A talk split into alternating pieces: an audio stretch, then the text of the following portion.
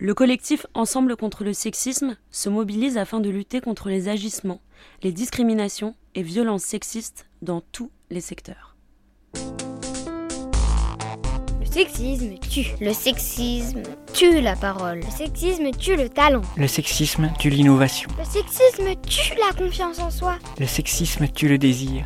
Le sexisme tue l'avenir. Ensemble contre le sexisme. Ensemble contre le sexisme. Ensemble contre le sexisme. La langue n'est pas neutre, elle est le véhicule de la pensée, c'est elle qui donne le sens. On a tendance à minimiser son caractère politique. Les termes discriminants visent à rendre les femmes invisibles et à légitimer leur exclusion de l'espace public.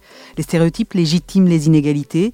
Employons les mots justes, mais comment Pour en parler, je suis avec Raphaël Haddad. Bonjour. Bonjour. Moira Sauvage, bonjour. Alors Moira Sauvage, vous êtes coprésidente du collectif Ensemble contre le sexisme, journaliste, essayiste.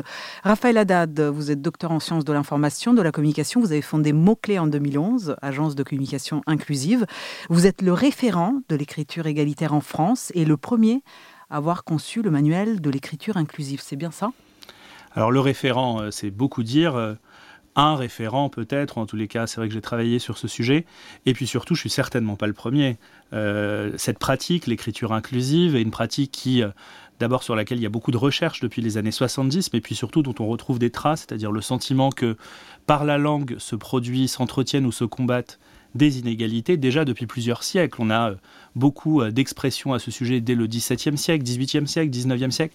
C'est d'ailleurs toute une part de la thèse d'Eliane Viennot que vous connaissez, qui montre comment euh, l'imposition dans la langue française d'un certain nombre de choses euh, phallocentriques n'était finalement pas du tout naturel pour euh, la population euh, jusqu'au 19e siècle. Donc non, je suis certainement pas le premier sur ce sujet. Pas le premier. Alors, on vient d'évoquer la thématique de la langue. Donc pourquoi dit-on que la langue peut être sexiste? Comment donc cette langue française l'est-elle? Alors plus que la langue française qui serait intrinsèquement sexiste, ce sont les usages que nous en faisons ici et maintenant qui, eux, le sont.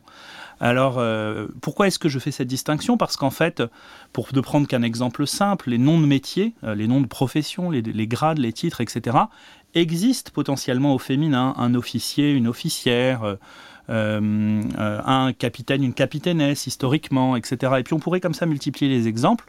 On a au fil de l'histoire un certain nombre d'esprits bien intentionnés en apparence ont fait en sorte qu'un certain nombre de mots paraissent indisponibles au féminin alors qu'ils étaient virtuellement tout à fait disponibles et d'ailleurs euh, très, euh, très utilisés. On se rend compte d'ailleurs en observant la trajectoire d'un certain nombre de ces mots que c'est précisément à certaines femmes qui à un moment ont bien eu conscience que l'absence ou la présence de leur nom de métier au féminin aurait des incidences sur elles-mêmes, euh, que la disponibilité de certains noms de métiers continue d'exister. C'est pour ça que poétesse a subsisté, là où philosophesse a disparu. C'est pour ça que physicienne euh, existe et semble tout à fait naturelle, là où un certain nombre d'autres métiers euh, se rapprochant de professions scientifiques, chirurgien par exemple, va poser des problèmes.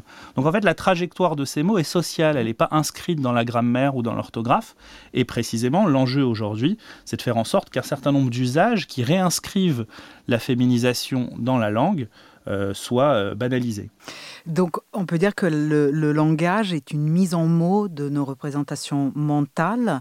Alors euh, que le langage français dit-il aujourd'hui sur les femmes? Eh bien, on a maintenant une armature dans la langue, même si cette armature est en train d'être mise en question depuis quelques années de manière importante et que donc ça évolue vite, qui invisibilise euh, les femmes. Je parlais à l'instant des noms de métiers. On a évidemment euh, cette règle euh, incroyable. Le, masculin l'emporte sur le féminin dans les accords en genre, et puis le masculin vaut neutre. Finalement, un ensemble de, de, conventions, de règles qui font que les seuls cas où on utilisera du féminin sont les cas où des femmes, expressément des femmes, exclusivement des femmes, sont euh, référencés dans, un discours. Dans toutes les autres hypothèses, si c'est pas que des femmes, ce sera un masculin. Si on ne sait pas trop, ce sera un masculin, etc. Et donc ça, cette relégation-là, cette invisibilisation-là des femmes dans la langue, bien sûr qu'elle entretient un inconfort social pour des femmes qui occupent des positions où à un moment, l'absence ou la présence d'un certain nombre de mots participe de leur légitimité sociale. Moira Sauvage, vous souhaitiez re rebondir Oui, parce que j'ai été toujours très choquée que, par exemple, directrice d'école, directrice de directrice de bon des choses pas très importantes, qui s'occupe de la famille, des enfants, là on met le féminin.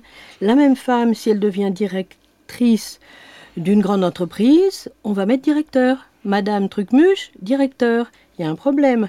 Ce que dit la langue, c'est que dès que ça devient sérieux, c'est le dès que monte dans la hiérarchie, c'est le masculin qui mmh. l'emporte naturellement. Et je voulais aussi parler de l'expression droit de l'homme. J'ai beaucoup travaillé avec Amnesty International. On a essayé pendant des années à faire changer l'expression droit de l'homme par droits humains. Comme en anglais c'est human rights, en espagnol derechos humanos, dans beaucoup de langues, il n'y a eu aucun problème. Et au Canada, ils disent les droits de la personne humaine. Nous, en France, moi en tant que femme, quand j'entends dire droit de l'homme, je me dis mais on est où nous? Alors, euh, dans le traitement des, violences, euh, comment euh, le choix des mots influence-t-il l'image que nous allons avoir des faits? Bah, On a eu un grand débat cette année autour du mot féminicide, évidemment. Euh, on a bien montré comment est-ce que l'installation, euh, et il faut reconnaître à cet endroit le, travail formidable qui a été fait par les organisations féministes pour faire reconnaître la réalité sociale au travers de ce mot. Bien précisément, parler d'un féminicide, c'est reconnaître la violence sociale qu'il y a en alternative au crime passionnel qu'on lisait souvent, par exemple, au coup sang qu'on pouvait lire parfois. Je lisais encore récemment dans la presse, au sujet euh, de toute la polémique euh, avec euh, Gabriel Matzneff, un titre qui m'a laissé pantois, qui était une, de, une, une de ses ex-conquêtes règle ses comptes avec Gabriel Matzneff. En fait, le mot conquête, il vient euphémiser la notion de victime, parce qu'en fait, c'est pas une de ses ex-conquêtes, c'est une de ses victimes. Et donc, évidemment que les mots véhiculent des représentations, renvoient à des réalités qui sont différentes, empruntent à des choses qui sont euh, moralement ou juridiquement euh, condamnables ou pas. Et parler de féminicide, c'est reconnaître cette réalité-là.